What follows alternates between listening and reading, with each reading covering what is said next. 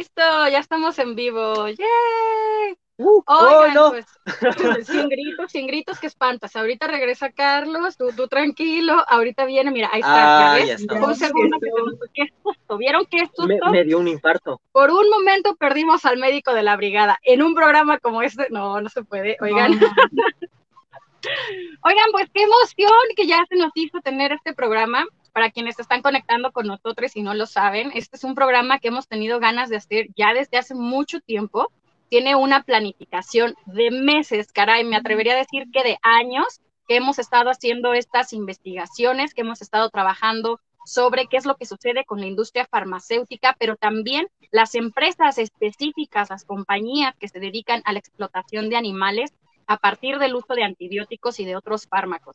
Así que bueno, nosotros estamos re emocionados con estar compartiendo con ustedes la temática de hoy. Además, también es un programa muy especial porque, pues, como pueden ver por, por acá, por acá y por acá, ahí para abajo, tenemos personas que a lo mejor es la primera vez que ven en cámara, pero ellas son brigadistas también, que colaboran con nosotros en Brigada Animal México.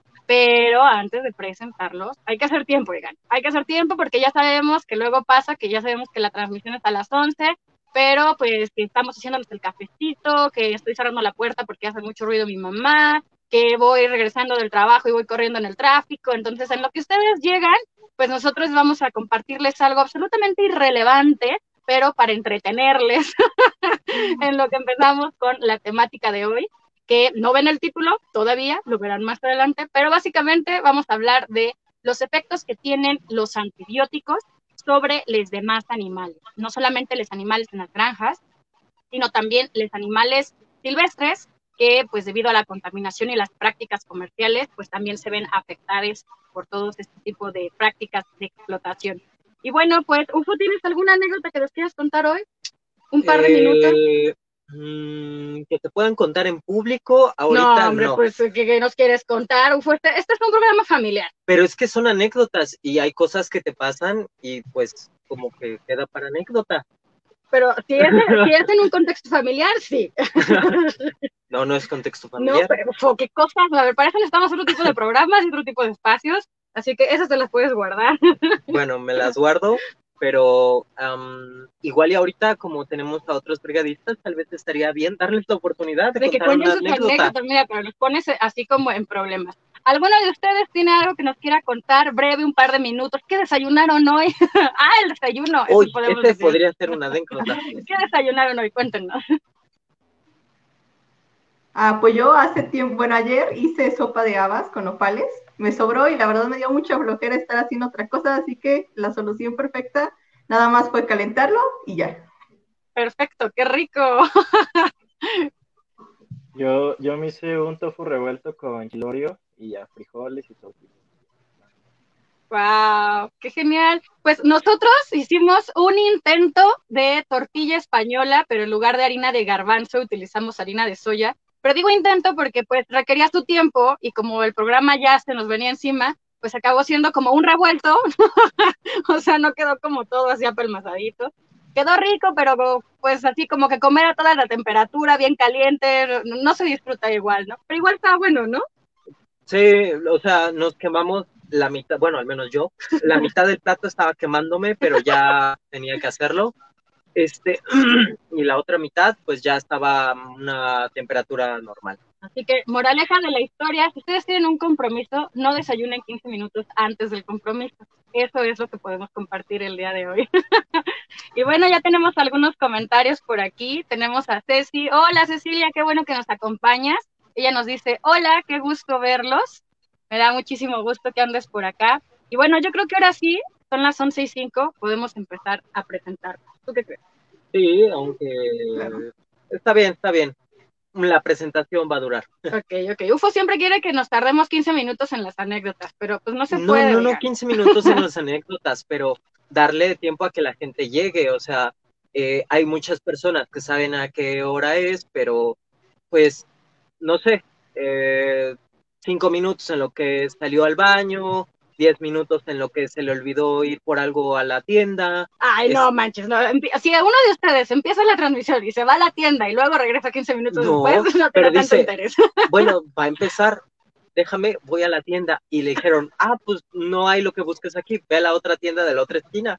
Fue y ya se tardó. Ya elaboraste toda una novela, ojo. Pero es que la vida de la gente son novelas. Y bueno, sí, sí. A ver, por acá tenemos también un comentario de Beatriz Taens. Hola, saludos, qué gusto verlos. Hola, Beatriz, qué bueno que andas por acá. También por aquí tenemos a Ceci que nos dice, Yes, Rufo, tú puedes. Yo creo que se refería a ti. Ya te renombraron. Te renombraron. A lo mejor fue ahí error de dedo. Si supieran la cantidad de sobrenombres a partir de UFO que me han puesto, que es Mucha gente raro. le dice Hugo, como que no, no, no ubica que es UFO y le dicen, ah, sí, Hugo. Hace poco alguien había dicho pitufo. Yo dije. Tenemos por acá también saludos de Vero, Vero García. Hola, Vero, qué bueno que estás conectada. Y por acá Ceci nos dice, me encanta escucharlos, me encanta aprender mucho de usted. Muchísimas gracias, Ceci, por tus comentarios. Y bueno, ahora sí, ya sin más anécdotas, ni desayunos, ni cosas, vamos a platicar sobre, pues, quiénes son estas personitas que tenemos con nosotros el día de hoy. Eh, no sé si alguna quiere empezar y presentarse. Dianis, Carlos, ¿quién dice yo? A ver, yo empiezo, ya que parece que soy la más joven y la más chiquita aquí, empezaré yo. Ah, bueno, yo, este, mi nombre es Diana, Diana Díaz, Dianis Díaz. Eh, tengo 22 años. Eh, para los que se preguntan qué hago aquí en un programa de antibióticos siendo tan joven, pues estudio ingeniería bioquímica. He llevado la materia de bioquímica microbiana, eh, bioquímica general. Ah, así que pues sí sé un poco más o menos del tema, más aparte de lo que estuve revisando. Lo que van a escuchar son puramente datos científicos que he sacado de varias revistas científicas, sobre todo de la base de datos del Sevier, así que pues no son nada de mentiras. Y pues, ¿qué más les puedo platicar? Supongo que es lo máximo que, pueden, que deben de saber de mí. Muchas gracias, Diani. Carlos, ¿quieres contarnos, por favor, tú quién eres y a qué viniste al mundo?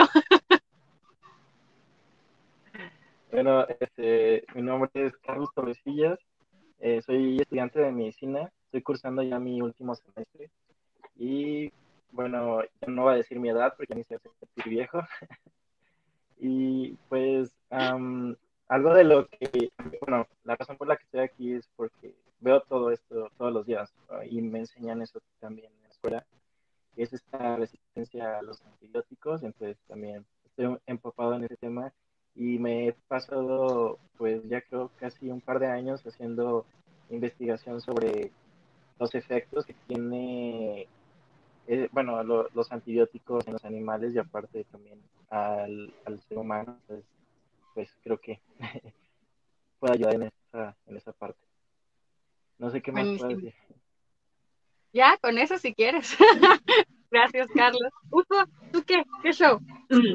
Hola, este Uh, yo soy UFO, eh, no sé por qué empezaron a decir las edades, pero pues supongo que, es lo que va. Eh, tengo 27 años y este, soy parte de Brigada Animal México. Y no solo en esta ocasión, sino que en ocasiones anteriores he hecho o he realizado diferentes investigaciones, ya sea a empresas, temas en específico y pues también un poco eh, pasar como toda esta información a la situación de los animales, porque luego como que falta mucho de eso. Y pues más o menos mi trabajo aquí pues sería cómo se refleja todo, todo esto de los antibióticos pues en los animales. ¿Poli? Pues hola a todos, yo soy Poli. Yo también soy brigadista y ya que todos dijeron la edad, pues ya tengo que decir la edad, ¿no? Bueno, yo tengo 33 años, muy, muy orgullosa de tener 33 años. Y bueno, pues tengo varios años dedicándome a hacer investigación sobre sociología de la alimentación y políticas alimentarias. Tengo más o menos cinco o seis años dedicándome casi de tiempo completo, bueno, ahora es de tiempo completo, pero cuando empecé no lo era, a hacer activismo por la liberación animal y campañas tanto a nivel global como a nivel nacional que sean de presión en contra de las empresas que están teniendo diversas prácticas que no son éticas, como son pues estas empresas farmacéuticas y otras más de la industria alimentaria. Este, me dedico de pues, forma profesional a hacer investigación justamente sobre estas temáticas.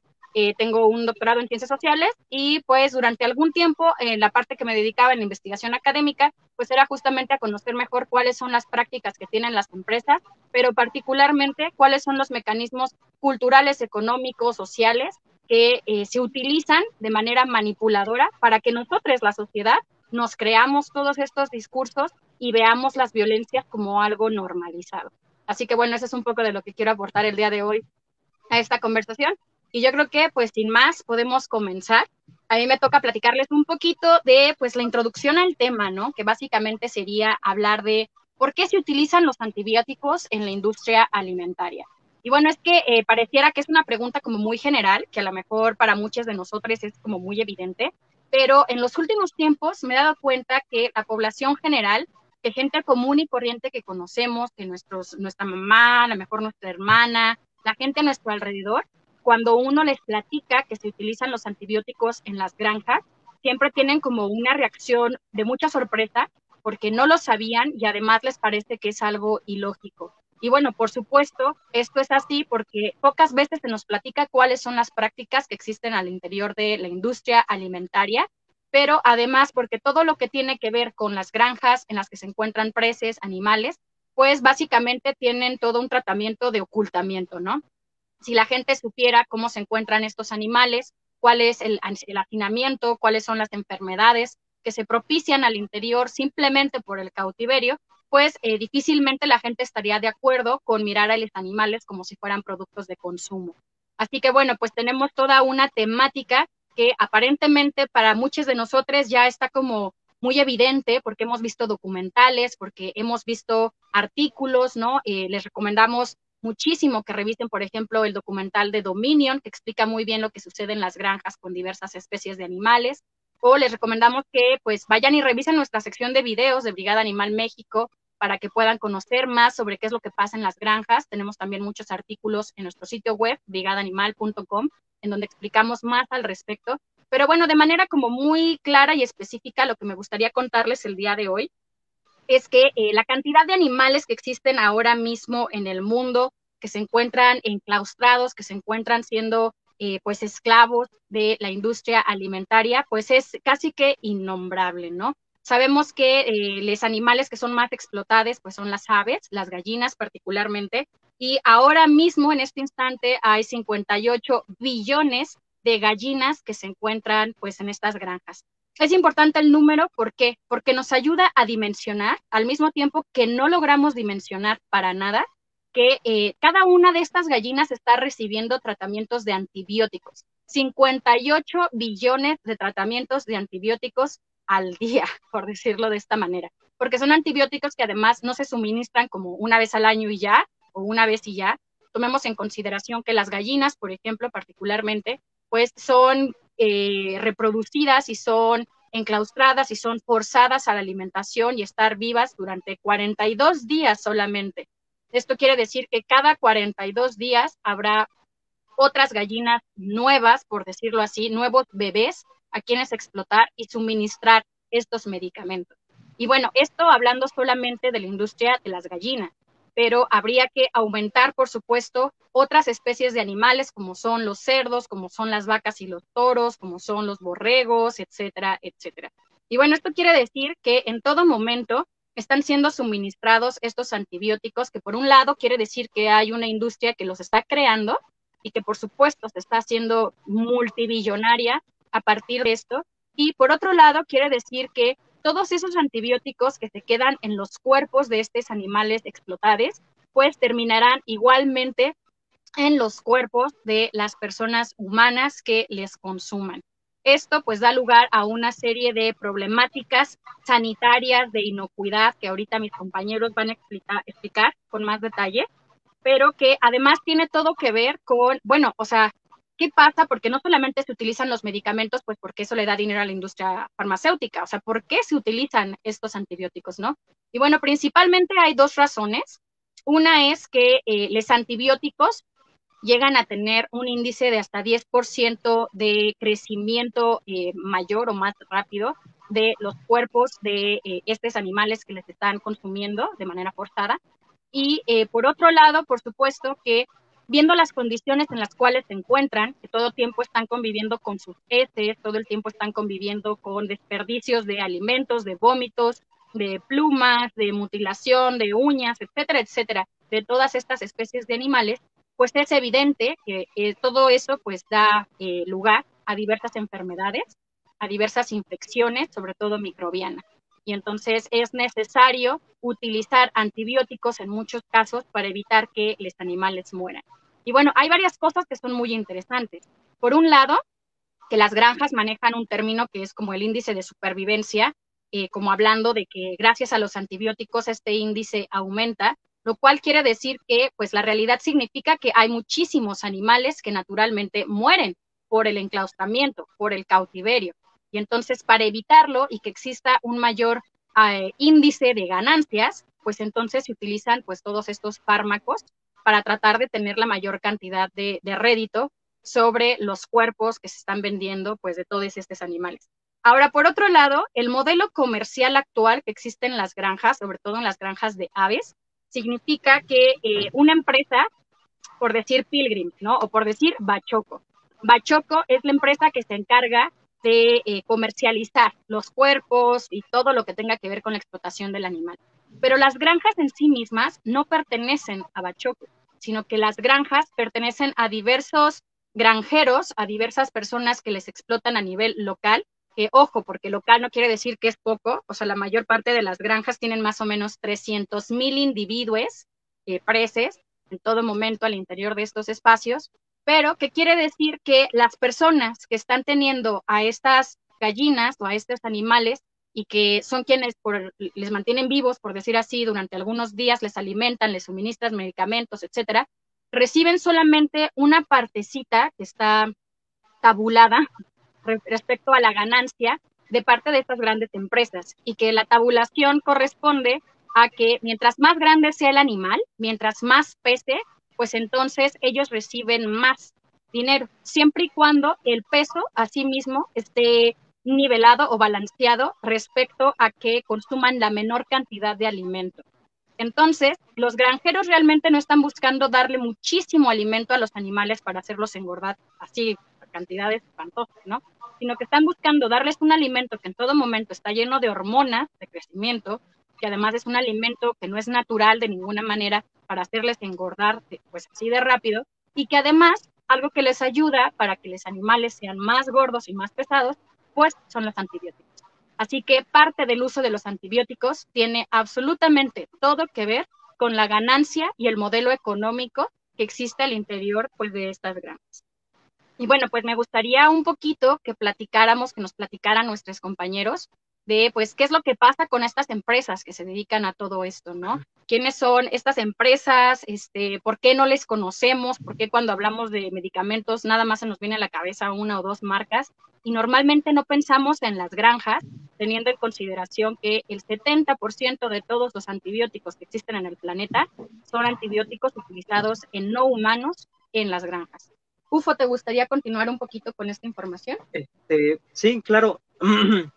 Eh, hay que tener en cuenta también que para estas empresas eh, la vida de los, animales es, eh, es algo totalmente secundario. Entonces, todas las acciones que ellos estén tomando y todas las medidas que vayan a realizar no va a ser en función de la vida, de la este, salud o nada que te confiera realmente a, los animales. O sea, todo va a ser para maximizar las ganancias. Entonces, a partir de eso, todas las soluciones que ellos eh, puedan intentar, eh, ¿cómo se llama?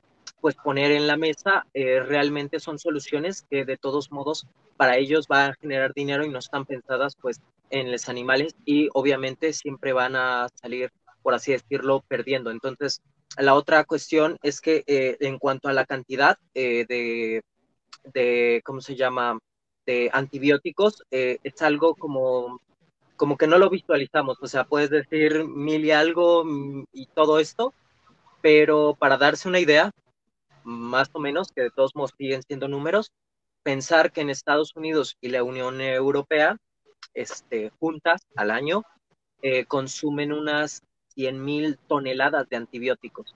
O sea, imagínense, o sea, o sea, ustedes las pastillas o esto, imagínense una tonelada de, de, eso y luego multiplíquenlo por 100 mil y luego eso nada más en Estados Unidos y en, y en Inglaterra, este, no, en, perdón, la Unión Europea.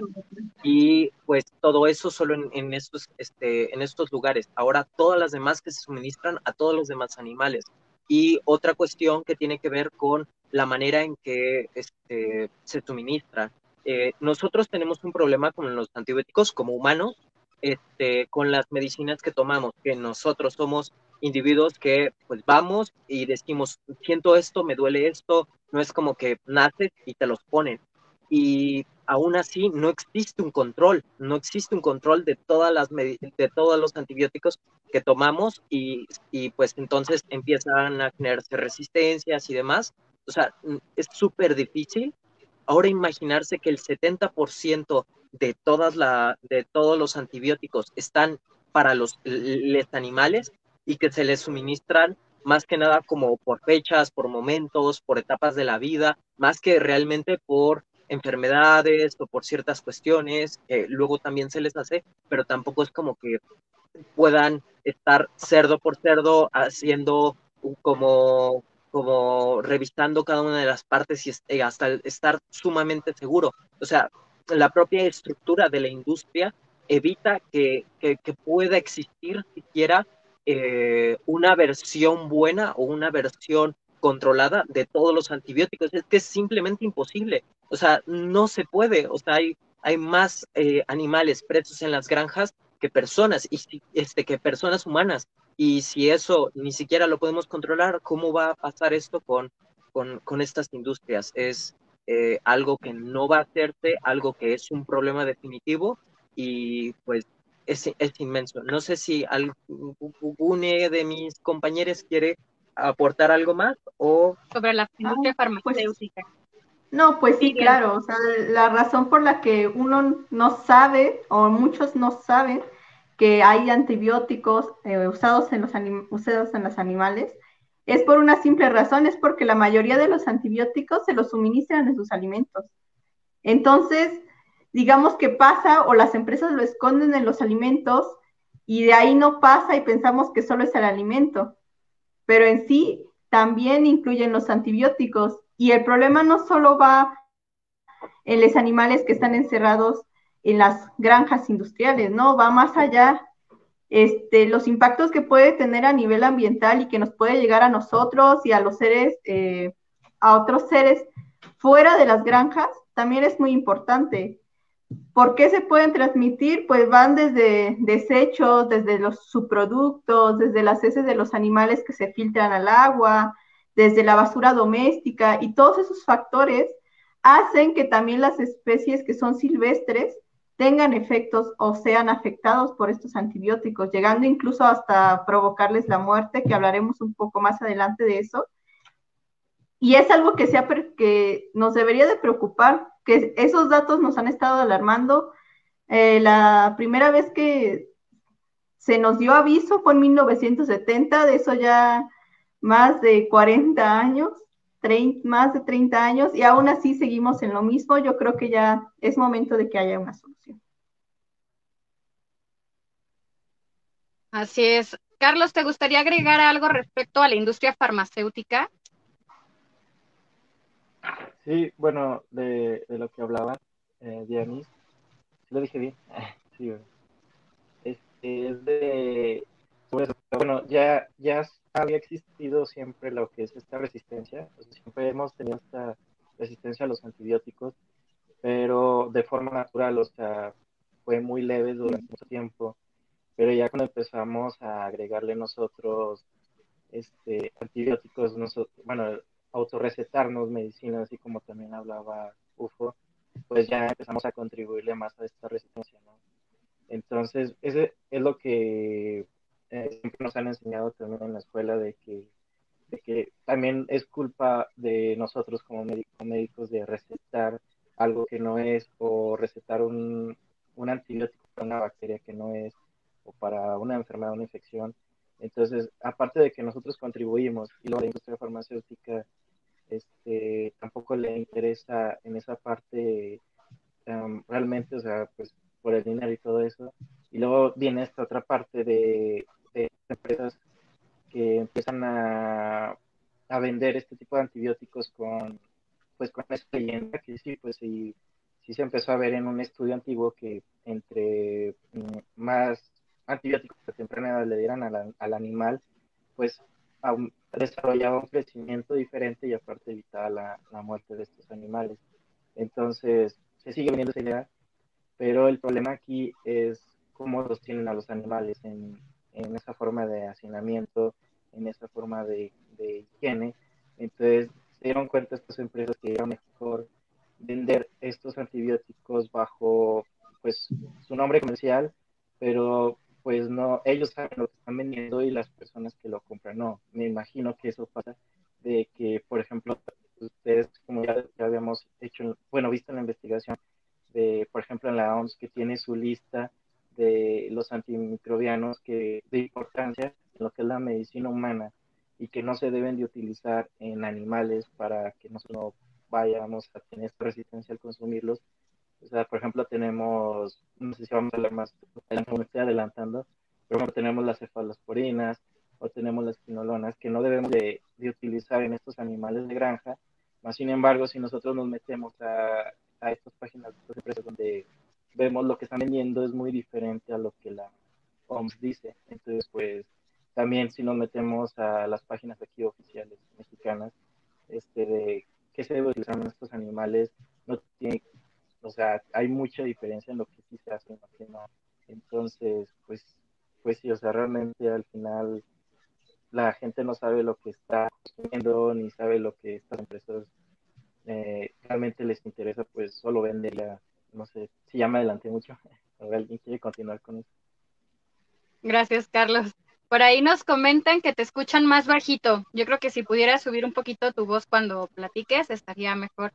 Y pues tenemos varios comentarios que podemos ir por acá leyendo para que no nos adelantemos de más. Está puesto, eh, entre los comentarios van a encontrar por ahí eh, pues el, el, enlace para que vayan a ver el documental de Dominion que les estábamos diciendo. Y tenemos también un comentario de Cecilia Reyes. Ella nos dice, wow, qué triste lo de las gallinas. No sabía que solo vivían 42 días. Es una barbaridad. Y después, porque el ser humano está enfermo? Así es. Tenemos también otro comentario, también de Ceci, que nos dice que boca, con muchas caritas. May del Castillo, que nos da las gracias por este espacio. Por acá, algún brigadista escribió en la cuenta desde la cuenta de brigada, pero dice, dos industrias que nos destruyen, pero nos hacen creer que nos salvan. Que, qué importante, ¿no? O sea, justamente que la industria alimentaria y la industria farmacéutica son percibidas como si fueran pues estas grandes empresas que nadie diría nunca que un empresario de la industria alimentaria o alguien que se dedica a la medicina está tratando de dañar a otros, ¿no? Pero justamente eso es lo que sucede. Y lo curioso de lo que quiero platicarles un poco también es justo de eso, de que por qué pasa, ¿no? Porque hay una manipulación del lenguaje, hay una manipulación del discurso altísima que hace que la población pues no se dé cuenta de qué es lo que sucede en la realidad porque lo que sí nos creemos es que pues estas industrias, desde sus comerciales, desde los artículos que publican, que supuestamente son hechos por pares, por otros científicos, pues la mayor parte de las veces son artículos pagados para que la gente pueda consumir ciertos productos con una cierta seguridad de que pues son inocuos, que no va a haber ninguna problemática, etcétera, y pues normalmente es lo contrario, ¿no? Para que se den una idea un poco de lo que sucede con esta manipulación, que hay, por ejemplo, con la industria tanto farmacéutica como alimentaria, es que la empresa Libel o la marca Libel, que pertenece a la empresa Provimi, es una empresa que en su publicidad que tiene respecto a los antimicrobianos, los antibióticos que son para los cerdos que están eh, presos en las granjas, pues tiene hechas caricaturas de cerditos como si fueran el, la mamá, el papá, los bebecitos, todos sentados a la mesa con diversos eslogans que son como sobre lo mejor para ti, el amor para tu familia, ¿no? Entonces, hay un uso no solamente imagenético, por supuesto, pero también de conceptos sumamente valiosos como lo es la familia, como lo es el amor, como lo es el bienestar, que son utilizados para manipular a la gente y que no se den cuenta de las prácticas que hay detrás de todo esto y por supuesto de la prohibición, como ya bien estaba diciendo Carlos, ¿no?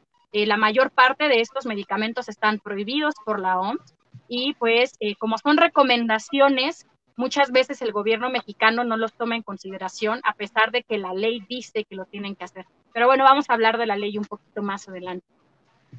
Tenemos por acá otros comentarios, igualmente de Ah, pues de brigada, igual es alguna brigadista seguramente. Nos dice dos industrias que nos destruyen y con su publicidad hacen creer que nos salvan y que dependemos de ellas.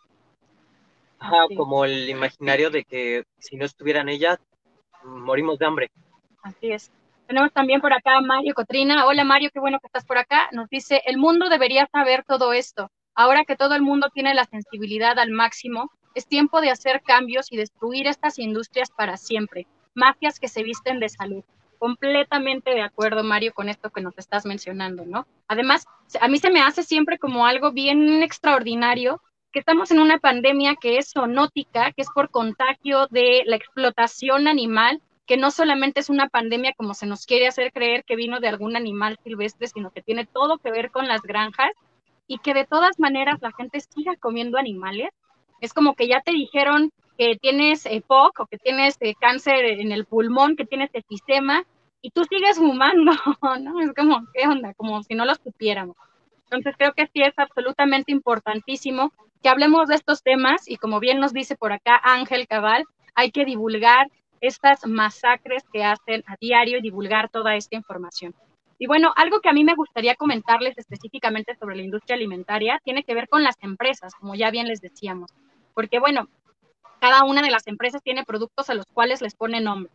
Estos nombres muchas veces no son el componente activo. Entonces, para que nosotros podamos saber cuál es el componente que viene de antimicrobiano dentro de este medicamento, pues hay que llamar y ahora sí que casi que hacerse pasar porque eres un comprador, ¿no? Porque de otra manera ni siquiera en sus catálogos de productos aparece muchas veces la información verdadera.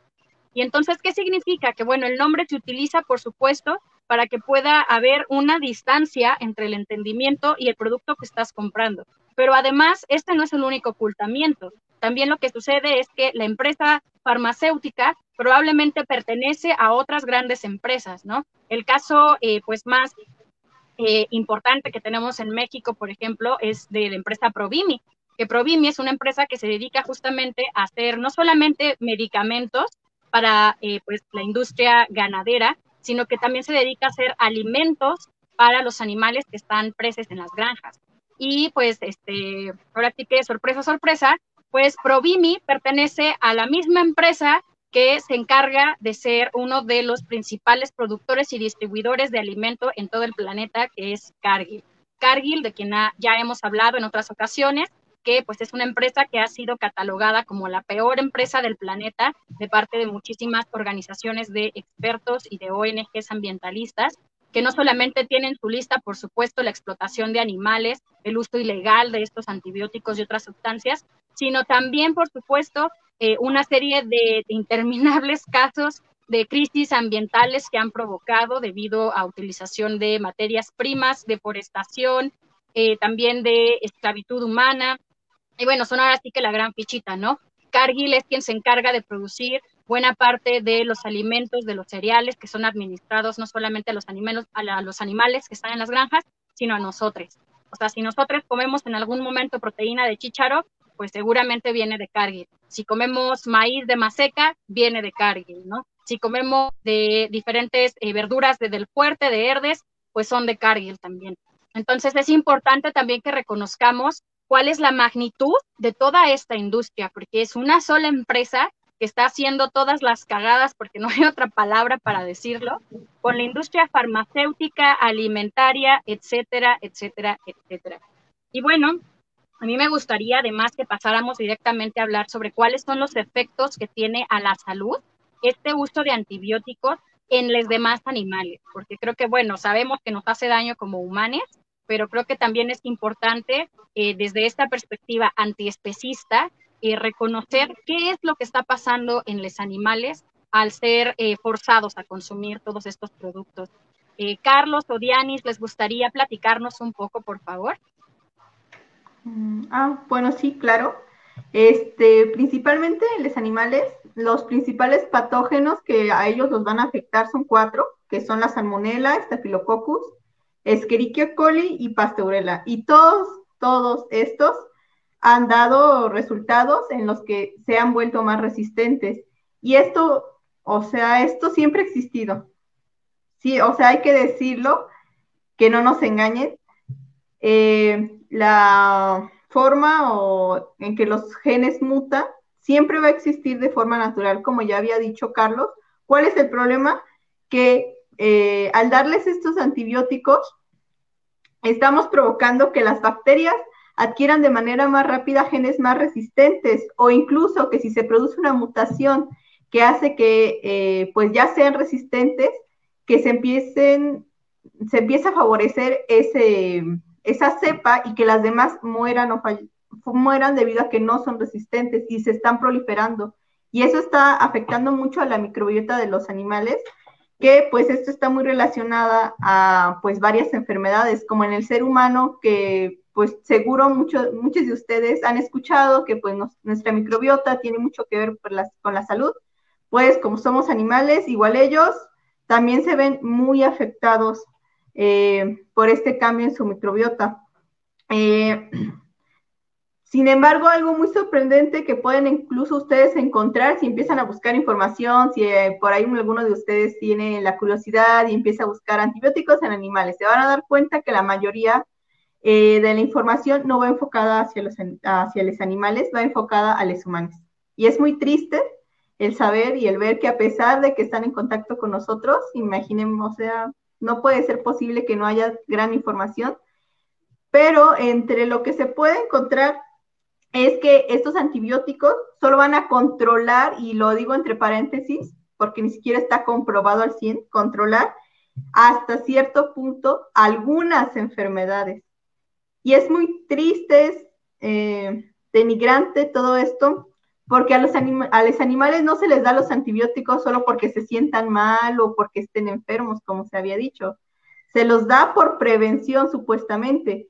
Y aunque hay muchos antibióticos promotores del crecimiento que ya están prohibidos o que ya no se usan, se ha sabido que incluso los antibióticos que se dan de manera preventiva, esos antibióticos, aun si, les, se les suministra en bajas dosis, tienen efectos en su crecimiento, les acelera el crecimiento a los animales, aunque ese no sea su principal propósito. Eh, pues de igual forma, disminuye eh, la probabilidad de, que se hablen de otros tratamientos o que se pueda ver más allá de los antibióticos, de ver más, de ver otras formas en que se puede hacer. Mm, no, prácticamente disminuye que podamos saber de los animales. También otro efecto que tiene en las granjas es que los, antibióticos, lejos de aliviar enfermedades, solo las van a ocultar, porque hay muchas enfermedades que se favorecen debido a las condiciones de hacinamiento y de estrés que viven día a día los animales en las granjas.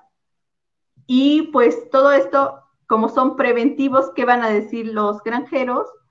Pues Simplemente ya están prevenidos, ya les pusimos antibióticos, pues ya no hace falta una limpieza general. Y eso es lo que muchas veces se da en las industrias, se ahorran la limpieza con todo esto. Y pues por mi parte, eso es lo, esa es mi aportación. Gracias, Diani, súper interesante, bien terrible todo lo que nos cuentas, pero bueno, pues esta es la, la realidad, ¿no? Carlos, ¿te gustaría contarnos un poco más sobre las problemáticas que tiene a la salud el consumo de antibióticos?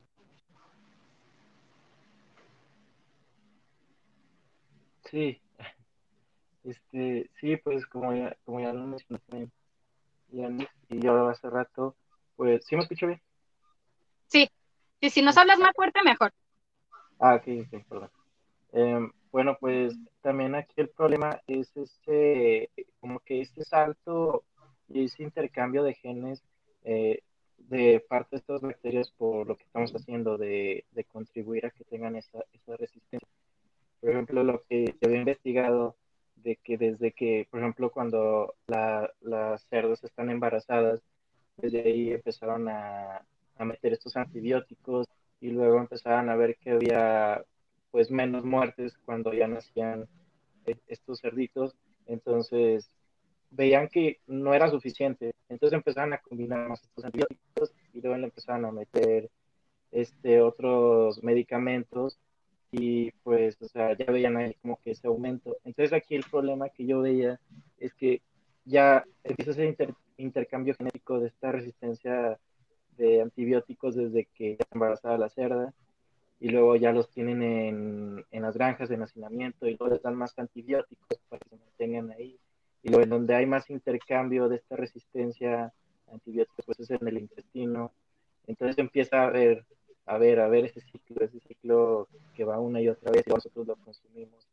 Entonces, pues es lo único que va a pasar y que ya está pasando en algunas especies de, diferentes animales es que ya no, ya no los pueden tratar con ciertos ciertos medicamentos, entonces prefieren sacrificarlos y volver con este ciclo desde antes de nacer, otra vez esto y esto y esto y esto. Entonces, pues realmente a veces no lo productivo ahí ni nada, o sea, simplemente como que, mm, bueno, me sirve, ahora sigue esto, ahora sigue esto, sigue esto.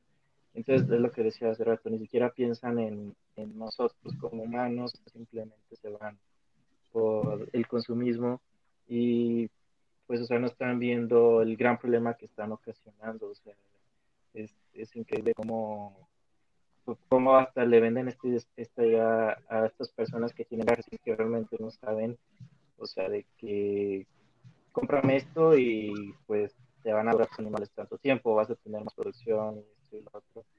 Entonces sí, sí, es increíble porque, o sea, también había leído sobre, no sé, por ejemplo, si tienen problemas intestinales los animales, o sea, deberían otra vez sacrificarlos y luego hacer otra crianza pero ya meterle, como, como les decía, esta los primas de cuarta generación, entonces ahí va otra vez esta resistencia, va otra vez resistencia. Entonces, pues, o sea, es súper inhumano y pues nomás nos va a afectar más y más a nosotros, bueno, humanos y también a estos animales. No sé si quieren agregar algo más. Gracias, Carlos. Eh, sí, eh, pues tenía un poquito de ahorita conectándolo con Carlos, pero también conectando con las enfermedades en general, este, porque muchas veces vemos pues a los animales eh, estando ahí y pocas veces eh, cuando se nos llega a mostrar imágenes pues de las granjas o de las que se llegan a ver, pues poco sabemos o vemos eh, acerca de los animales que, que se fracturan, que se lesionan, que están enfermos, que tienen diarrea, que tienen este, eh, diferentes enfermedades, este, E. etcétera.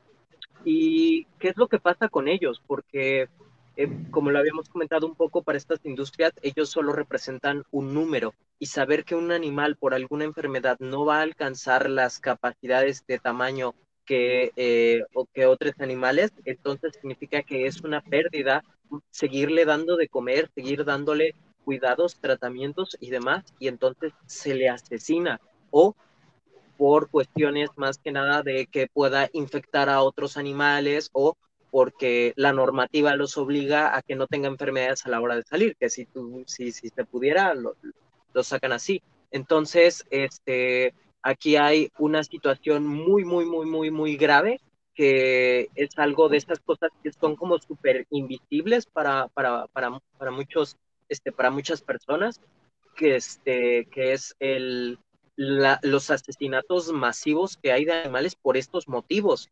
Eh, Mike, que, me, nos apoya como una voz etérea, va a compartir este, en la caja de comentarios un enlace que es de ética animal, en el cual este, ellos eh, hicieron como unos números a partir de, eh, de asesinatos de animales que fueron porque había una enfermedad. Ustedes han escuchado en la tele o visto que, no sé, se volvió a propagar la gripe aviar o hay alguna otra enfermedad y entonces se están tomando medidas y ese eufemismo es para, bueno, los vamos a meter todos en un costal, les vamos a poner espuma y que se ahoguen, este, los vamos a ahogar y los vamos a matar y entonces esa cantidad de animales es asesinada sin, o sea, ni siquiera para el consumo de la carne, simplemente porque ellos producen tantas enfermedades que es como un efecto colateral el tener que de vez en cuando tener que asesinar a miles o a millones de animales en cuanto a aves, cerdos, etcétera. Es más, hace poco, en, creo que el año pasado, si no es que el antepasado, este, estuvo mucho lo de la gripe porcina este, africana, que atacó mucho a Asia, etcétera, y demás, y hubo ahí este, unas cuestiones, y se murió casi, o sea, una cantidad inmensa de cerdos, eh, fue tan grande que durante, o sea, hay pocas cosas en la industria alimentaria, en la industria ganadera, que generan pérdidas, y esta es una de ellas, casi un 10%, todo por porque tuvieron que asesinar una cantidad de cerdos abismal y pues eso refiere pues para ellos pérdidas, el tener que asesinar al cerdo este, y, todo, y todo este sistema. Entonces vemos que hay una total, de, ¿cómo se llama? Una nula visión hacia los animales y hacia cómo están a través de esto. Y entonces esto genera aún más muertes de las que de por sí ya iba a haber por el consumo de productos de origen animal y la otra que tiene que ver con, eh, ok, ya los consumieron los animales y nosotros consumimos carne, pero hay más, eh, la sangre, el sudor, todo lo que ellos, los animales tienen, eh, también puede, ¿cómo se llama?, transportar este, estos antibióticos y cuando son puestos en pozos de oxidación a cielo abierto, cuando se vierten en los mares, cuando se intenta meter abajo de la tierra, cuando se intenta pues procesar para que no lastime y demás, lo que hace es que lo está poniendo simplemente en otro lugar donde otros animales que son libres o que se este, encuentran en otros hábitats las consuman. Así como luego se escucha que en el río de, la, de tal ciudad, todo aquel que lo bebe pues está bebiendo todos los desechos de antidepresivos y cosas que beben los humanos de esa ciudad. Entonces, un poco esto, todos esos antibióticos lo toman eh, los peces, los peces, este, las aves comen a esos peces y entonces vuelan, se van a otros lugares y animales silvestres este, tienen eh, todos esos antibióticos y muchas enfermedades empiezan a saltar a partir de, eh, de, de, ¿cómo se llama?, de los animales que están presos en las granjas, animales libres. Este, o sea, la enfermedad está la eh, hemorrágica que, les da a los conejos que en dos días, tres días, este, los mata, así los, los, eh, no solo afecta a los conejos que están prisioneros en las granjas, sino que empieza a saltar a los que están libres y entonces empieza a propagar. Y a diferencia como de otras este, circunstancias en las cuales la empresa los intenta medicar o de plano los asesina, etcétera, los que son libres van a empezar a propagar diferentes enfermedades en las cuales pues, a la empresa no le va a importar que, que, sigan, que se esparzan, que se combinen, que se mezclen, y entonces empieza a generar un problema para todos los animales, para todo el mundo. Es, un, es una locura, es una locura, es una locura. Sí, pues eso es una crisis planetaria. lo que está pasando en términos de la crisis sanitaria, pues es una crisis planetaria. Es algo de características y de, de, dimensiones nunca antes vistas, ¿no? O sea, no por nada, pues la misma OMS, la misma FAO, la ONU han dicho que una de eh, las amenazas más grandes a las que en este momento se está enfrentando la humanidad y el planeta en general, pues es a la resistencia de los antibióticos y a la dispersión de todas estas enfermedades en otros animales silvestres, ¿no? Cabe también eh, mencionar bueno, hay que hablar sobre brevemente lo que es la sexta extinción masiva, que ya en otros momentos hemos platicado acá en Brigada Animal México. Y pueden encontrar más información, como ya les decíamos, en la sección de videos, hay otros programas sobre el tema.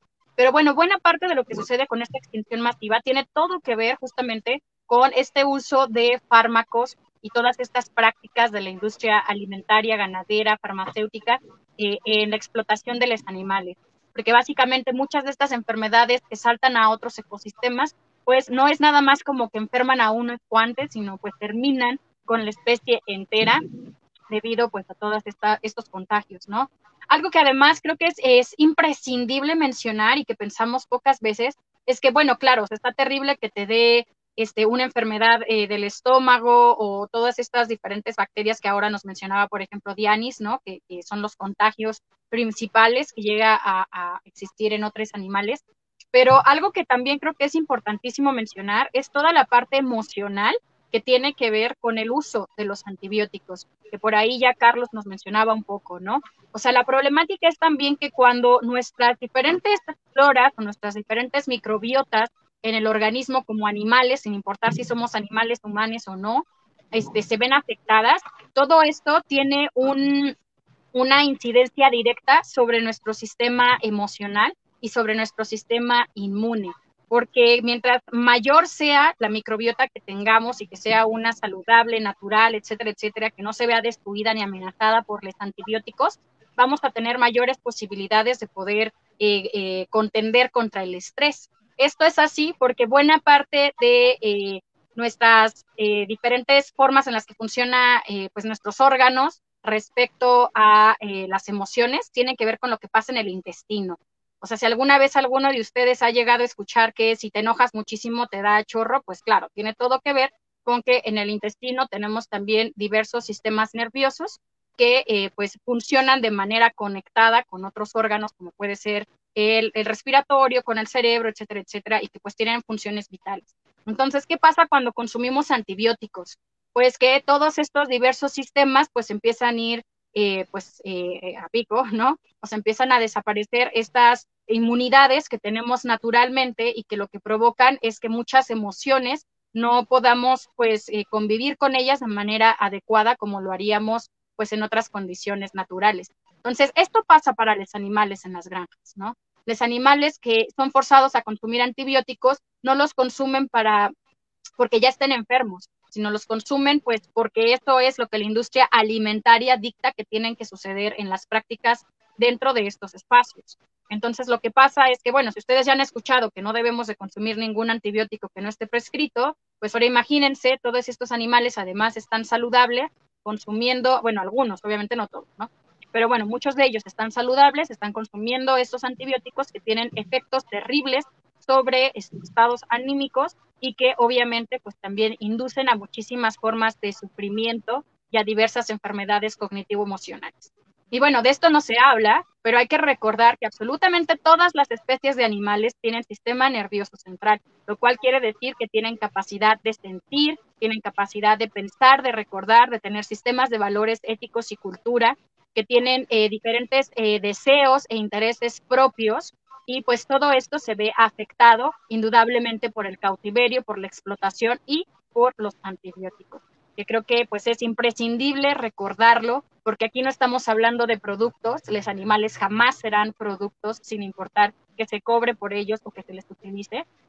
Son eh, pues seres vivos igual que nosotros, no como un árbol, ellos sienten y tienen emociones y deseos personales, etcétera, y de ninguna manera puede ser justificado el uso de estos antibióticos a diestra y siniestra.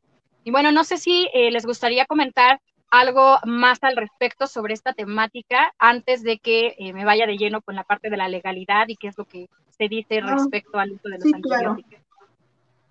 Eh, de mi parte, a mí me gustaría mencionar que así como dijo Poli, sí está muy relacionada a la microbiota. De hecho, este, la microbiota está muy relacionada con la generación de la hormona serotonina, que es muy conocida como la hormona de la felicidad. Y también con otros sistemas se relaciona mucho la microbiota. ¿Por qué? Porque está relacionada con el sistema inmune, hace que las defensas de los animales bajen. Y pues también me gustaría agregar que en la parte de animales, de los animales silvestres, también pues pueden llegar por varias causas, razones, etcétera, como decía Ufo, como decía Poli, ya sea que los maten por sus mismas heces, orina, y ya que los antibióticos son muy solubles, pues digamos que así como entra, sale.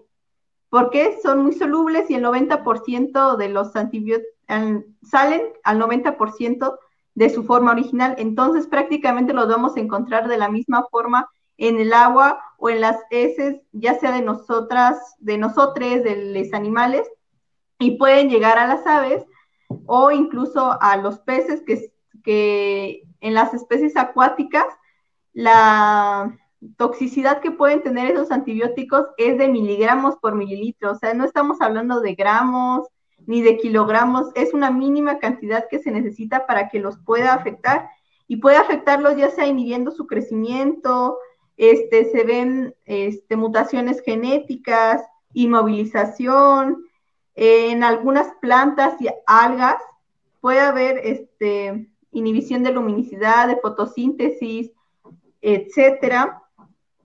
Em, y pues es muy importante el ver los otros efectos que pueden tener en, en los animales, en los humanos, cómo esto nos puede afectar, es muy importante verlo.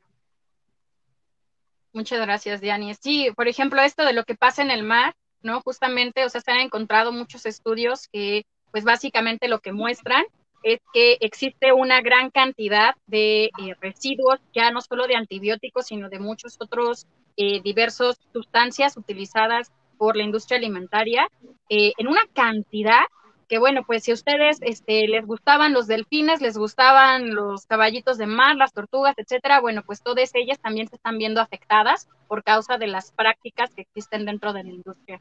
Entonces creo que todo esto básicamente nos está llevando a una sola conclusión, que la conclusión es que, bueno, no debe de existir de ninguna manera el uso de antibióticos, o sea, punto, ¿no? Aquí no es como con regulación, aquí no es como, bueno, solamente en el caso de, sino no debería de existir el uso de antibióticos en otros animales. Recordemos que además la medicina es una práctica antinatural, es una práctica, este, o sea, lo que me refiero es que es una práctica humana, ¿no? No debería de estar existiendo todas estas prácticas forzadas sobre otros animales, sobre todo cuando no es ni siquiera en beneficio de ellos, de sus vidas, sino que es en beneficio simplemente de una producción capitalista y pues de que puede existir cierto, cierta ganancia y cierta reproducción de prácticas comerciales y políticas que solamente están beneficiando, por supuesto, a unos cuantos, ¿no? Entonces, la recomendación, por supuesto, es, o sea, no hay otra, es simplemente dejar de comer animales, dejar de participar de cualquier espacio en el que exista la explotación animal, porque mientras sigamos lo haciendo, así sea, yo nada más de vez en cuando lo como, yo nada más un poquito, yo nada más leche, yo nada más tantito, pues seguimos estando eh, apropiándonos de todas estas prácticas violentas, normalizándolas y siendo parte de toda esta problemática.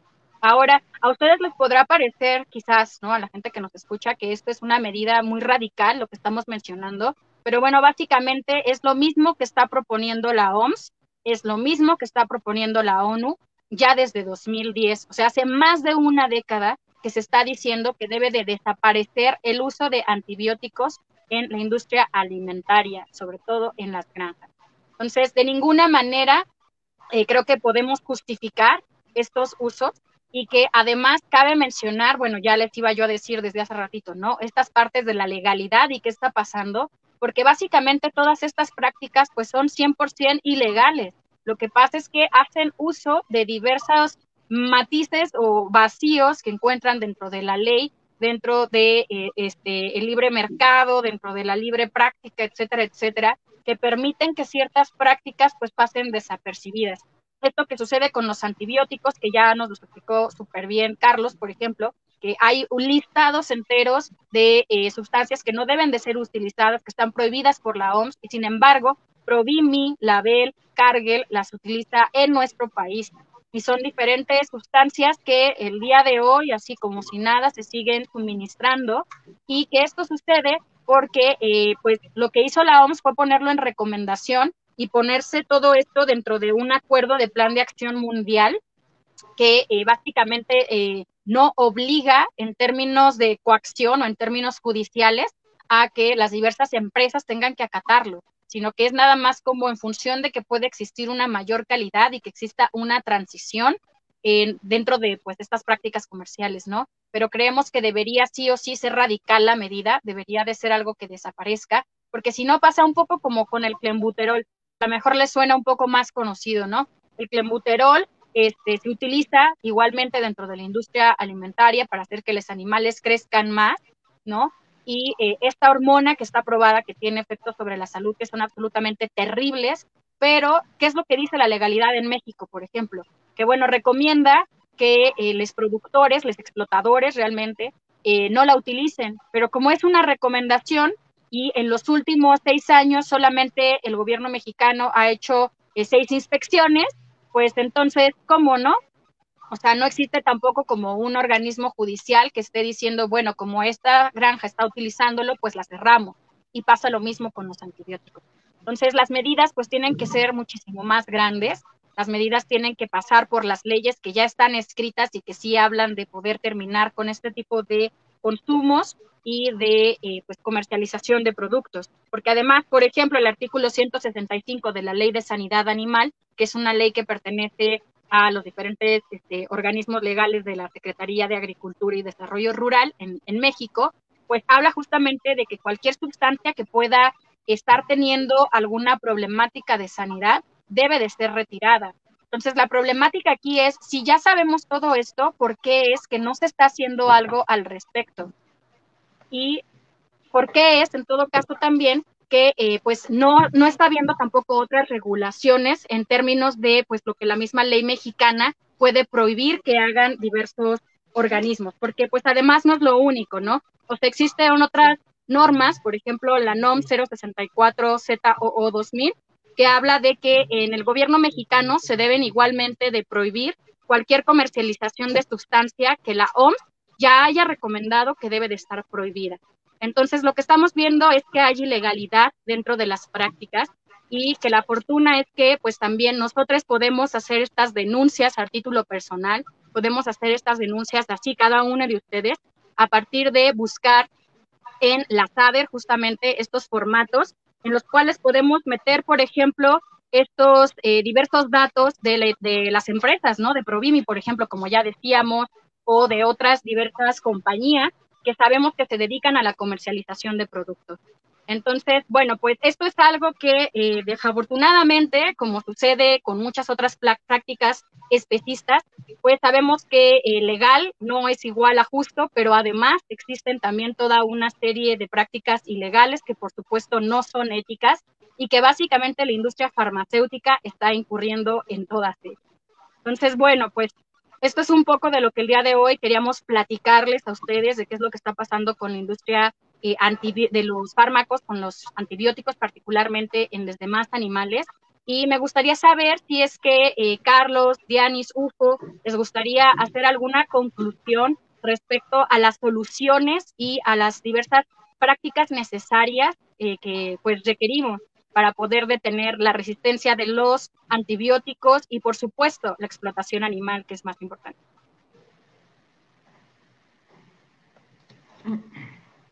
Bueno, pues de mi parte, bueno, ya tenemos la problemática, ya tenemos los efectos que se tienen.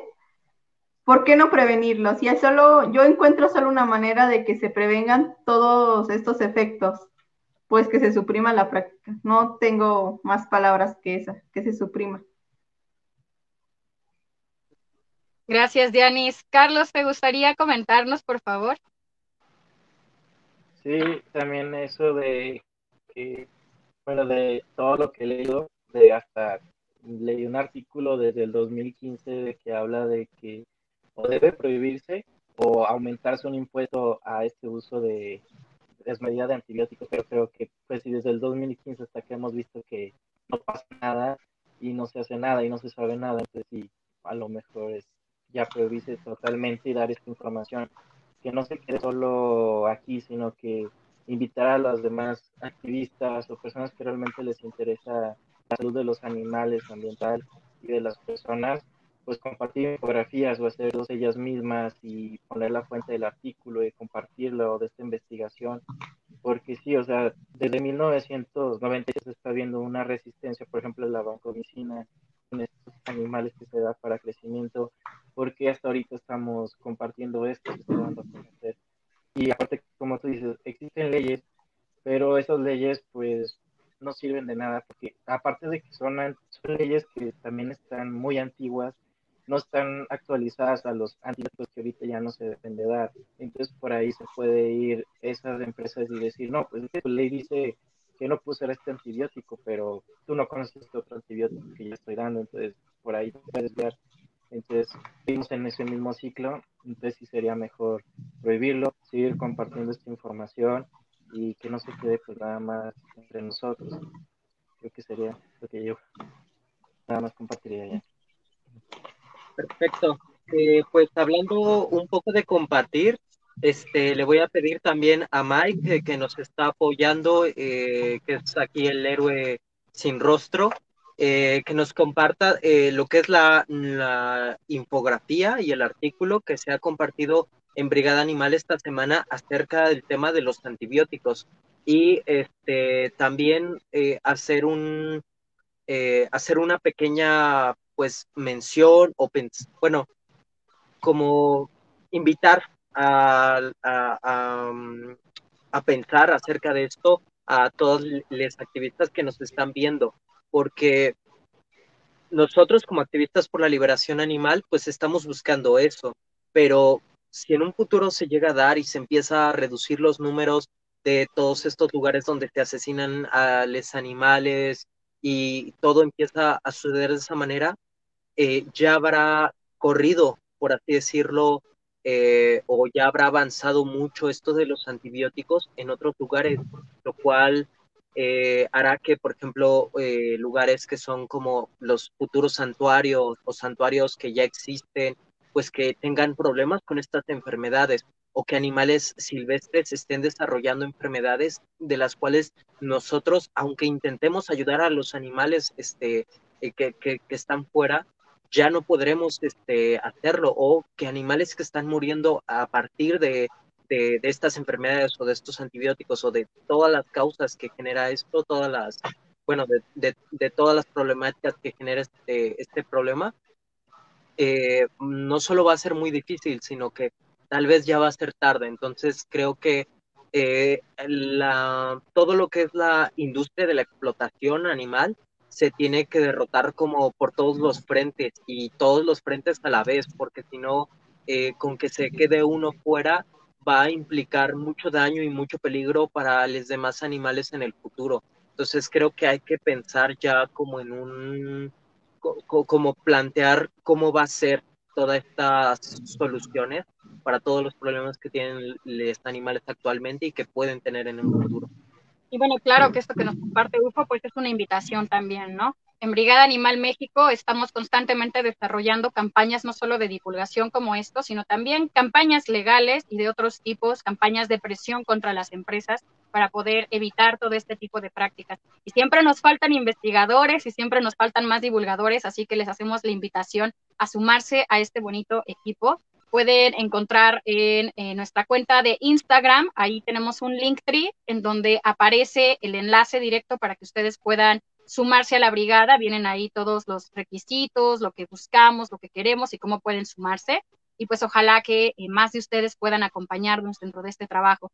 Y bueno, sobre todo pensando en algo que ya les he compartido y que ya les he dicho hoy y otros días, es que pues por cada cientos y millones de dólares que la industria paga en manipulación discursiva, pues nosotros lo que podemos hacer simplemente es ser, eh, tener la voz más fuerte, ¿no? Eh, utilizar las redes sociales y pasar la voz más rápido. Entonces, ¿qué necesitamos? Pues apoderarnos, por supuesto, de todos estos medios de comunicación, compartir muchísimo más, spamear muchísimo más con todo esto que es información vital, que tiene eh, pues una, un propósito ético para evitar que todas estas prácticas sigan sucediendo, porque podemos decir, bueno, pero es que si no sirve de nada cambiar la ley, bueno, pero si no sirve de nada esto, sí, sí, sí, pero todo esto va a suceder en consecuencia de que cambie la cultura. Entonces, ¿qué es lo más importante? Que también podamos nosotros hacer que cambien todas estas diversas prácticas a partir de nuestra comunicación, del día a día, de lo que nosotros estamos compartiendo, viviendo y exponiendo como ejemplo.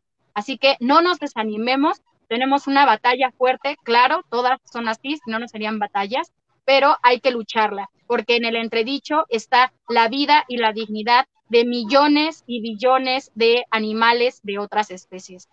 Así que nos toca, nada más que por responsabilidad social, por responsabilidad como, como eh, terrícola, hacer esto y muchísimo más al respecto.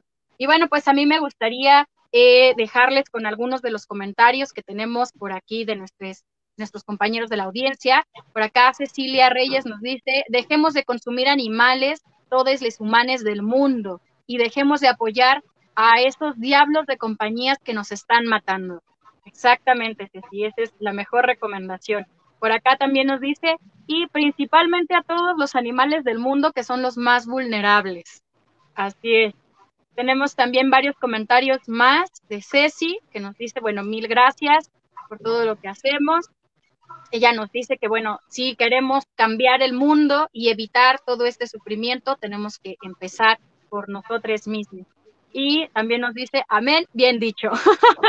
Muchas eh. gracias, Ceci, por estar tan activa con los comentarios, como siempre. Y bueno, pues eh, a mí me queda dos cosas por hacer. Uno, hacerles el comercial, por supuesto, de que el día de mañana se conecten a la clase de yoga que estaremos eh, compartiendo con ustedes. Es, por supuesto, gratuita, será la una de la tarde, es compartida por nuestra compañera Mace, que también es antiespecista. Les recordamos que pues no hay mejor manera de seguir haciendo activismo que eh, desde el cuidado personal, el cuidado comunitario, para que podamos hacer que esto continúe que podamos tejer otro tipo de redes, que podamos estar bien mental, emocional y cognitivamente para ser también más productivos, efectivos y afectuosos dentro de nuestro activismo. Así que invito a todos, a todos quienes nos miran, por supuesto a todos los brigadistas también, a que mañana se conecten a la una de la tarde para que podamos tener este espacio eh, pues, eh, eh, de, de cuidado y también les hago la invitación a que estén pendientes de las temáticas de las próximas semanas. Es muy probable que la siguiente semana estemos compartiendo contenidos sobre lo que tiene que ver con los monopolios, con la industria farmacéutica, con este par de empresas que ya les hemos mencionado, ¿no? Cargill, Provimi, Label, que no son más que la misma con diferentes nombres.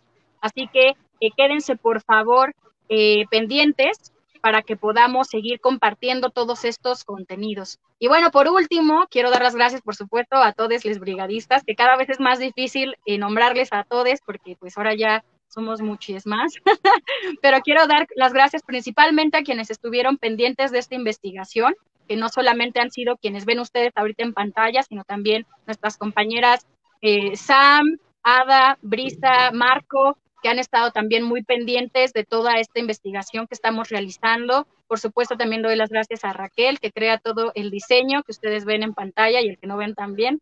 A Mike, que no lo ven en pantalla, pero está detrás de cámaras, siempre apoyando con el soporte técnico. Este, Victoria, que nos echa la mano también a que tengamos todas las actividades en tiempo, en forma y que no, no nos volvamos loques con todo lo que hacemos. Y bueno, a todas las nuevas brigadistas, porque esta semana también recibimos nuevas personas en la brigada. Agradezco, por supuesto, también a todos ustedes que nos miran, que son parte de esta comunidad tan importante. Y bueno, pues no sé, eh, Dianis, Carlos, Ufo, ¿quieren agregar algo más antes de que digamos adiós?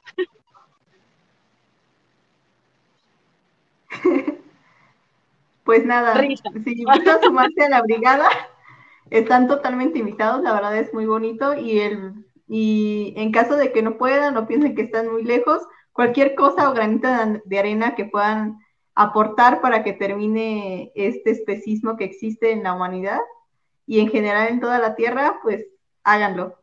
No se den por vencidos. Así es. Muchísimas gracias, Dianis.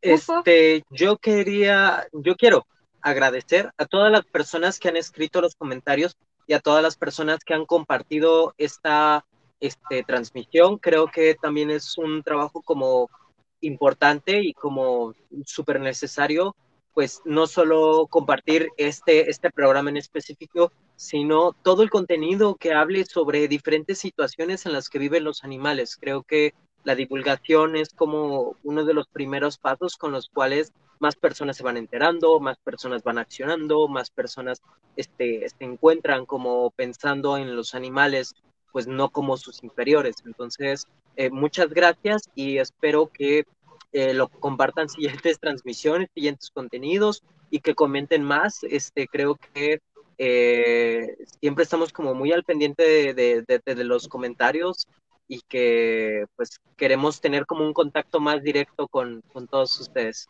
Así es.